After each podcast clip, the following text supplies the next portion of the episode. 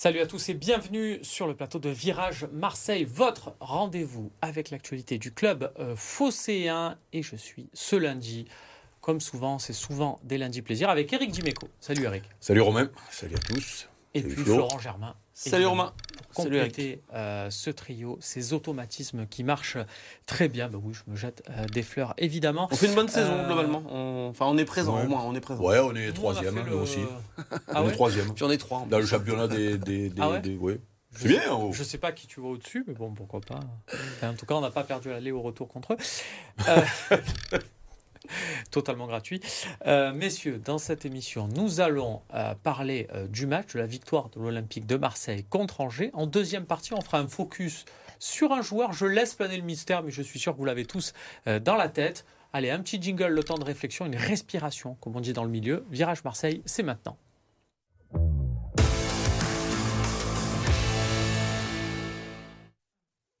On va donc commencer avec le match, l'analyse de cette victoire de l'Olympique de Marseille, 3 buts à 1 contre le SCO euh, d'Angers. Euh, question euh, très facile, Eric. Est-ce qu'on est déçu de ne pas avoir vu un plus gros score? Ou est-ce que c'est une question de, bourgeois, on va dire? Oh non, non, parce que euh, moi je fais partie de ceux qui pensent que le week-end prochain peut se passer de plein de choses. Voilà, donc euh, plein de choses, ça veut tout dire et rien dire. Mais on a déjà vu ce week-end. Euh, Lens, quand on regarde un petit peu le début du match et le scénario du match, euh, ils méritent leur victoire, il n'y a pas de souci, mais aller chercher les points en fin de saison quand tu es euh, le chassé, c'est plus difficile, on l'a vu, hein, puisque tu prends un penalty, enfin, tu prends, ils prennent un penalty et, et euh, une expulsion en début de match, ça peut vite mal tourner, euh, tu peux avoir des difficultés à gagner un match et tu peux te retrouver à faire un nul euh, dans un match soi-disant facile. Voilà, donc euh, toujours pareil, il faudra que l'OM fasse le plein, mais il n'empêche que euh, je pars du principe qu'il peut y avoir un accident. Euh, L'accident, c'est l'OM qui peut l'avoir aussi, hein, bien sûr.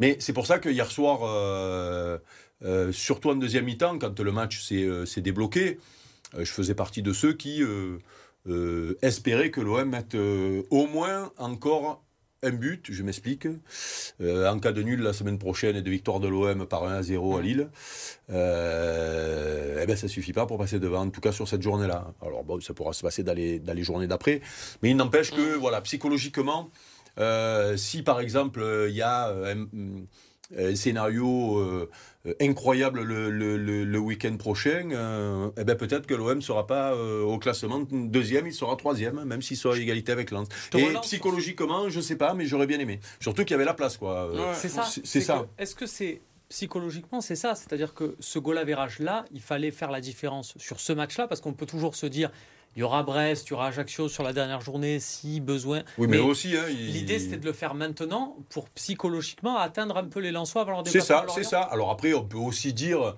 euh, oui, mais on va regretter euh, deux buts contre Angers, et puis euh, on aurait pu regretter trois points perdus contre Ajaccio et tout. Oui, bien sûr, à la fin de la saison, quoi qu'il arrive, on fera des comptes.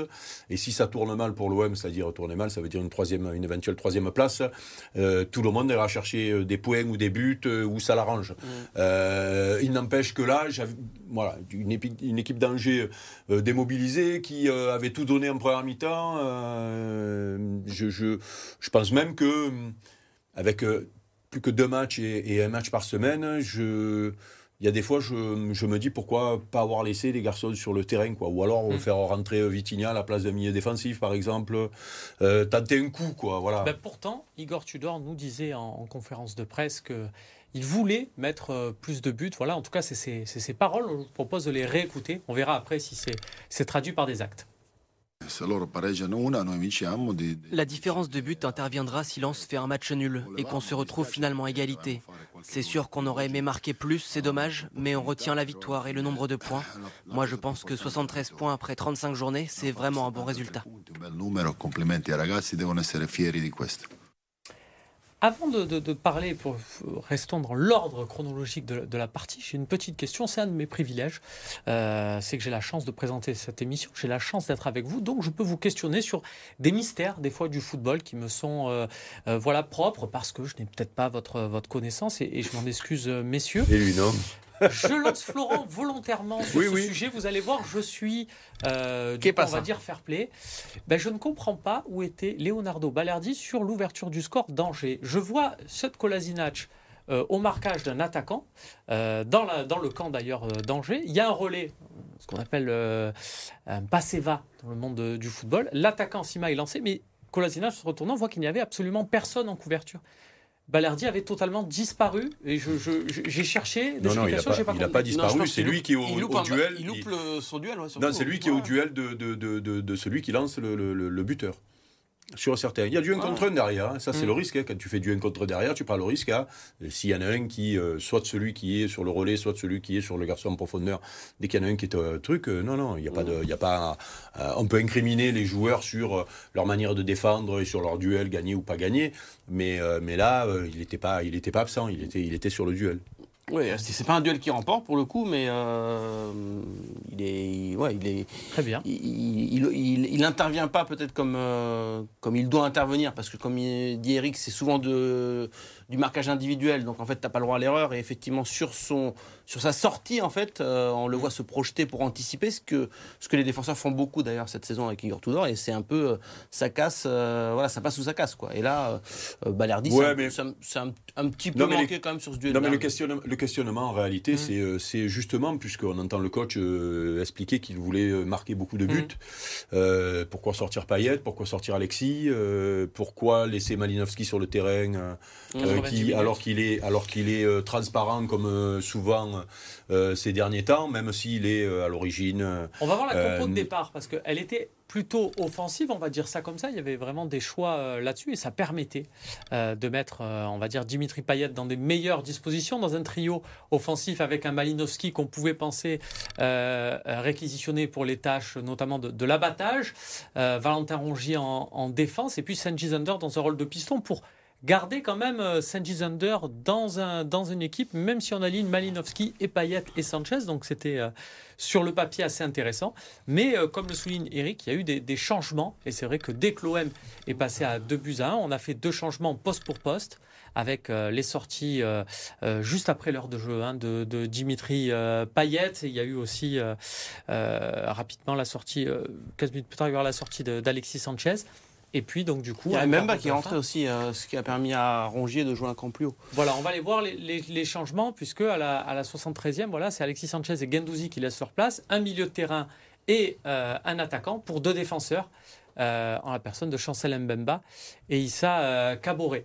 c'est surtout Payet qui, ça m'a un petit peu surpris. J'avais le sentiment qu'il en avait encore dans les jambes, qu'il était bien. il fait, était bien. Il fait une grosse entame de match, il marque ce but. ça, voilà, il est sur une bonne période globalement. Hein. Oui, puis les, gens, les, supporters, on l'a vu quand il est eh sorti, euh, les, supporters, alors euh, à la limite, il aurait sorti 5 minutes avant la faible pour qu'il y ait. on ne sait pas ce, que, ce qui va se passer pour Dimitri la, saison prochaine, euh, même d'ici la fin de la saison, parce que paraît-il, il risque d'être sanctionné. On en parlera en Voilà, donc, mais on avait compris que c'était ça, mais, mais, mais par contre, voilà, sortir 5 minutes avant la fin ou 2 minutes avant la fin bah, pour qu'il reçoive une grosse ovation qu'il mm. méritait, pourquoi pas, mais là on le voyait qu'il avait envie de jouer et il a toujours ce pied qui peut lui permettre de, d'amener un but ou de mettre un but. Donc j'ai trouvé ça bizarre. Et, euh, voilà, ça fait partie des ça fait partie des, points malgré tout, euh, euh, puisque moi personnellement, j'ai, souvent sensé Tudor, ça a été pour moi une bonne surprise. il a encore des progrès à faire et c'est peut-être sur, sur ces aspects-là. Et d'ailleurs, tu, disais s'il y avait des regrets par rapport la, à la différence de but je, me faisais la même réflexion qu'Eric, hein. c'est-à-dire que mm. si on avait pu, si l'OM avait pu marquer un but supplémentaire pour mettre la pression par rapport à ce que disait Gortoudor, mm. hein, euh, une victoire marseillaise et un nul de lance, et là du coup psychologiquement tu leur passes devant, ça aurait été bien. Et puis après, euh, fallait valider ces changements-là par euh, aussi une réussite. Et, et tu vois, Vitinha, euh, il a quand même une, bon, même s'il m'a rassuré un peu dans sa, dans son punch, trouvé, ses accélérations. J'ai trouvé, hein qu'il avait une accélération. J'avais pas vu ça honnêtement depuis quelques, depuis le début. Euh, depuis qu'il est là à l'OM. Mais euh, il, malgré tout, un peu maladroit dans son face-à-face avec Bernard Denis. Euh, voilà, j'ai trouvé que les entrants n'avaient pas été aussi tranchants que pouvait l'être un un Payet, parce que j'ai trouvé qu'il avait fait vraiment un bon match, je répète, du début à la fin. Euh, il a deux grosses occasions au début, il peut marquer, mais euh, globalement, enfin, je pense qu'il méritait de rester sur la pelouse, pour le dire simplement. On n'est pas là pour euh, voilà, stigmatiser, lancer une cabale contre un joueur, c'est absolument pas le but, c'est surtout pour comprendre et avoir des clés pour décrypter efficacement les matchs. Eric en a parlé spontanément.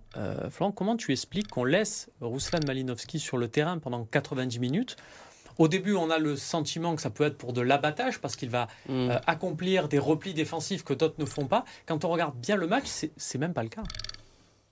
Écoute, déjà parce que Igor Tudor, il a énormément confiance en lui. Donc euh, après, on a eu ces débats-là pour d'autres joueurs. hein, Mhm. Et pourquoi on met Balerdi et pas Bemba, etc. Euh, bon, euh, au final, c'est quand même Igor Tudor qui décide. Donc si c'était mon choix, tu me demandes mon choix, effectivement, j'aurais par exemple dit à Malinowski, bon, bah viens un petit peu sur le côté et on laisse, on laisse Payet, vu le match qu'on a vu.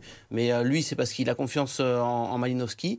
Je pense aussi honnêtement qu'il y a une réflexion sur le long terme, euh, à se dire euh, faut qu'il joue un maximum parce que le vrai Malinowski on ne l'a pas encore vu et eux ils croient vraiment en lui au point de, de se dire euh, il faut que dans les années qui viennent, euh, enfin la saison prochaine peut-être après ces, ces, ces six mois euh, où il, il prend le pouls un petit peu de, ce, de cet OM, une fois que l'acclimatation sera faite, il va exploser. Je pense que le pari il est là, donc lui donner un maximum de temps de jeu. C'est très clair que dans ces choix-là, on voit très bien que Payet pour eux, bah, c'est un joueur qui est sur la fin. Et Malinowski, c'est un joueur à qui on promet un bel avenir. En tout cas, c'est l'avis du staff, je pense. Mais moi-même, j'ai été surpris sur la composition d'équipe. Moi, je pensais vraiment qu'il allait faire jouer Vitigny en pointe, euh, flanqué d'Alexis de, et de Dimitri Payet. C'est comme ça que j'aurais vu l'équipe, moi, parce que tu, tu, euh, tu as mis Vitinha à domicile les, les deux derniers matchs, et ça s'est plutôt bien passé. Euh, donc, pourquoi, pourquoi pas sur ce match-là Ça s'est sur- bien passé, Eric, sauf que Alexis Sanchez, je trouve, est, est moins bon avec l'OM quand il joue pas en, en pointe. Je sais pas si Ouais, tu l'as ressenti mais- pareil. mais oui, non, mais ça fait rien, ça fait rien. c'était Moi, je pense que. peut-être- C'était peut-être, messieurs, pour mettre Payet dans les euh, meilleures euh, dispositions. C'est ce qu'on va tenter de voir dans la deuxième partie, tout de suite.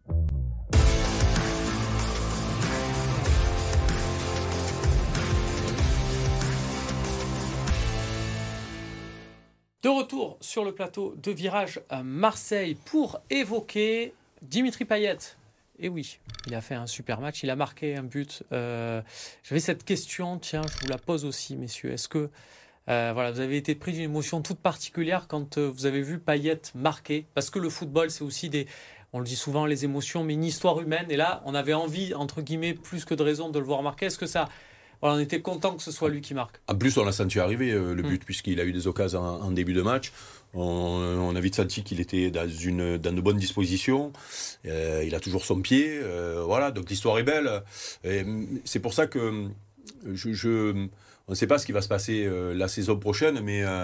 mais en tout cas, on a vu hier soir quand il a marqué son but, euh, alors que les supporters ne savent pas encore ce que va Mm. faire Dimitri Payet, mais que on, on- on se dit c'était peut-être son dernier match, donc euh, il y a eu une, une émotion et, une, et une, une ferveur particulière. Et, et- et c'est pour ça que euh, c'est, euh, je sais, s'il venait à s'arrêter et qu'il a cette fameuse suspension, bon après il peut pas l'annoncer aujourd'hui, Mhm. mais je trouve que ce serait dommage que que ça n'ait pas été annoncé quoi, que, la fête, que, que même si l'hommage a été Ah. beau. Je pense qu'il y, a des- il y a des joueurs comme ça, comme Mandanda quand, euh, quand il est parti ou quand il est revenu, Mm. ou euh, quand il a battu le record de nombre de matchs euh, sous le maillot de l'OM, ou JPP, ou voilà. C'est-à-dire que ça fait quand même un, un moment qu'il est là.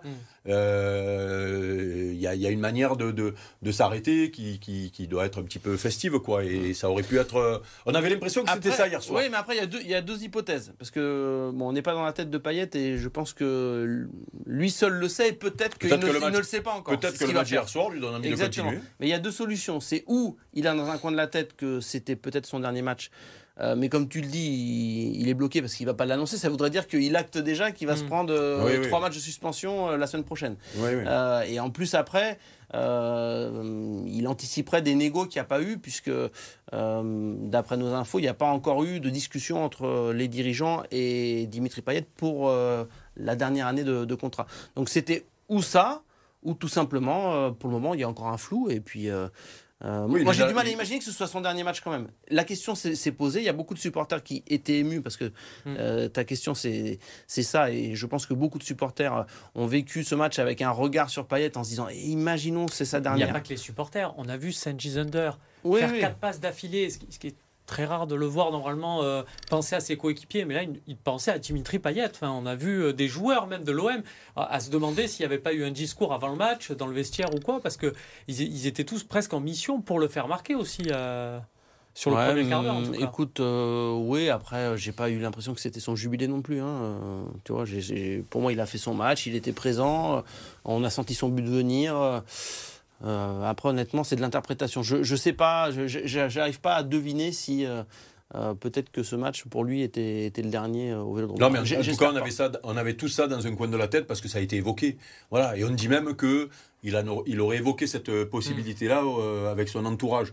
Voilà. Donc, quoi qu'il arrive, euh, ça fait combien de temps qu'il est là, Dimitri? Ça fait. Bah, il est euh, revenu, donc ça fera. Oui, non, mais avant, en tout, puisque c'est les Bah, a fait été. 7 ans et demi, parce que c'est- ça Voilà, fait 9 voilà. saisons. Donc, euh, donc, euh, 10 quoi- saisons même, donc 8 ans. Quoi qu'il arrive, le jour où, le jour où il s'arrêtera, parce qu'en plus, d'après ce que j'ai compris, il va, il va euh, Il a rester la au club. possibilité Il a, la, reste- et voilà, il a la, la possibilité de rester au club. Voilà, donc j'espère que le club fera euh, un truc euh, sympa. Ce serait dommage que, que hier soir, c'était le, son Mm. dernier match.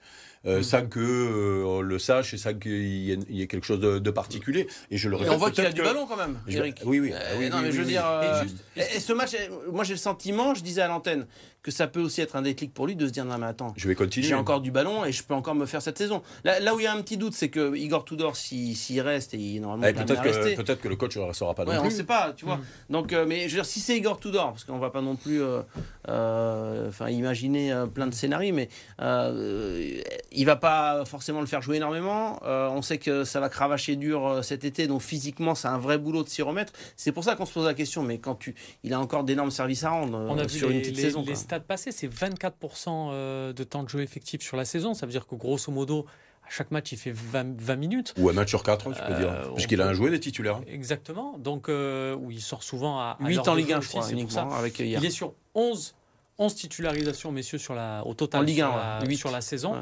Euh, Est-ce que, euh, aussi déjà, juste, messieurs, sur cette commission de discipline, parce que là, on, a tous, euh, on s'est tous mis dans la tête qu'il allait prendre euh, trois matchs de suspension ou, ou plus. On est, enfin, il n'est pas défendable sur un truc ou, ou à minima, est-ce que euh, Facundo Medina qui tire sur le banc de touche marseillais, il va s'en tirer euh, comme ça sans, Bah, sans rien? euh, on peut évoquer le, le- le- le- le communiqué que- qu'a fait l'OM cette Mm. semaine, hein, qui, euh, qui a paru un petit peu bizarre, tant l'OM n'a n'a pas trop joué sur ce- cet aspect-là, hein, de, Mm. de pleurer après les arbitres ou après les instances et tout. Euh, mais dans ce communiqué-là, on, on parlait euh, de beaucoup de choses. Il y avait euh, euh, l'arbitrage, mais il y avait aussi la- la- la- le moment où euh, la Ligue euh, programmait les matchs. Et, et- et il y a même eu euh, euh, les sanctions Pour les euh, supporters, éventuelles pour, Mm. euh, pour euh, les supporters. Euh, c'est vrai que moi je suis, je suis aussi étonné. Euh, je suis aussi, aussi étonné de, de, deux poids, deux mesures sur certaines sanctions, puisque nous on a été pas mal sanctionnés sur les, dans les tribunes. hein. Ouais, bien sûr. Euh, voilà, j'ai pas l'impression que là il y a eu des fumigènes, j'ai pas l'impression qu'ils aient été sanctionnés. Bah, en fait, justement, euh, je ne sais pas si tu as vu les images de la tribune du match contre, entre Lens et, et Reims, là, euh, où en fait il y avait deux toutes petites parties de la tribune latérale où se mettent normalement les groupes de supporters euh, qui étaient, qui étaient euh, suspendus, qui étaient à huis clos. D'accord. mais c'était euh, deux petits carrés de, de 3 mètres carrés. quoi. Oui, voilà. Donc C'était un petit peu c'est- ridicule. c'est- C'est c'est un peu millénaire aux, aux supporters marseillais, je crois même un petit peu au sein du club de l'OM. Pour revenir, messieurs, sur, euh, sur Dimitri Payet et cette éventuelle, euh, cette éventuelle fin, euh, le fait qu'on communique un peu en amont, là, en disant oui, il va peut-être arrêter, euh, il a peut-être, alors que euh, c'est pas directement Qui a communiqué? de, de lui, c'est, ce serait euh, un copain de la source qui Ouais, était bah, devant non, le. C'est pour ça que je te dis qui a communiqué. C'est- Moi, je suis désolé. Dimitri Payet- ça c'est pas communiqué. Ça. Dimitri, Payet, c'est pas communiqué ça. Dimitri Payet n'a pas parlé, euh, son le entourage club non plus. aucun mot, les dirigeants rien.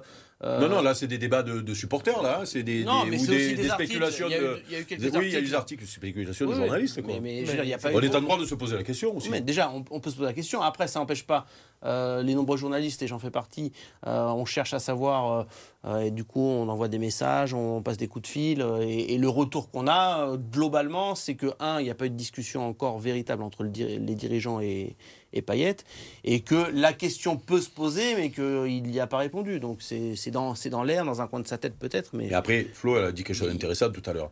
C'est euh, c'est toujours pareil, hein, quand on arrive en fin de carrière comme ça, Hmm. euh, tu, tu finis la saison et puis tu te dis, est-ce que j'ai envie d'en reprendre une euh, en sachant tout ce que ça représente comme sacrifice? C'est-à-dire Mm. une préparation physique qui est particulièrement difficile avec Igor Tudor Ouais. à l'italienne. Mm. C'est ça, quand tu arrives à quel âge il a Dimitri là? Il a 35 30, 35. 35. Ouais. Voilà, est-ce que tu as envie de te passer un mois à aller courir des, euh, des, euh, des marathons euh, tous les jours pendant un mois parce que euh, il demande énormément et c'est la préparation physique à l'italienne, 35 je le 36 répète. je. Ouais, peut-être même, peut-être même plus. Donc euh, c'est là où euh, en réalité c'est quand tu es pendant les vacances, tu te dis aïe, est-ce que j'ai envie d'y retourner? En tout cas moi, euh, quand j'étais sur la fin, c'était ça le problème. C'était la préparation physique de début de saison et tous les sacrifices qu'il fallait faire pour entamer une saison au haut niveau. Et c'est là où des fois tu te dis aïe non, ça va être trop dur. Voilà, donc on va le laisser réfléchir et puis prendre sa décision tranquillement en famille. hein. Rappelons que c'est lui qui a la main puisqu'il a un contrat à l'Olympique de Marseille jusqu'en euh, 2024. On a donc le temps d'en reparler. Et là, pour tout de suite, ben, on passe à la prochaine partie.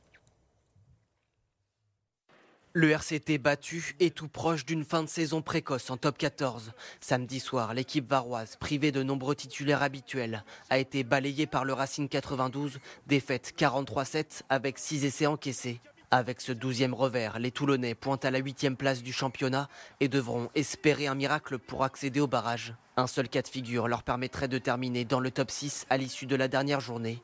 Une victoire bonifiée face à Bordeaux-Bègle et une victoire de Bayonne à Lyon sans aucun bonus. Verdict dans deux semaines. D'ici là, le RCT disputera sa finale de Challenge Cup vendredi contre Glasgow. Ce week-end, il y avait aussi de la natation avec des nageurs du Cercle de Marseille présents au meeting de Canet-en-Roussillon. Florent Manodou a décroché la victoire sur 50 mètres nage libre. Le nageur s'est imposé en finale en 22 secondes et 18 centièmes devant l'Américain Michael Andrew. Petite déception en revanche pour l'autre licencié du club, Marie Wattel. En finale du 100 mètres papillon, la Française n'a pu faire mieux qu'une sixième place. Voilà, c'est tout pour cette émission de Virage Marseille. Merci. Chicane. Marseille, je dis Chicane. Virage, mais le vrai nom, le vrai nom, c'est Vincent Moscato qui l'a donné, c'est Chicane. Ouais. Marseille, on le salue, euh, l'ami Vincent. Merci. À Vincent, on le salue à Vincent. C'est- oui, si on le Moscato compris par le triangle des Bermudas, on est obligé de dire ah, Vincent. Voilà, les adeptes du Moscato euh, Show apprécieront. Merci Eric, Ciao, ciao. merci Flo, à lundi prochain.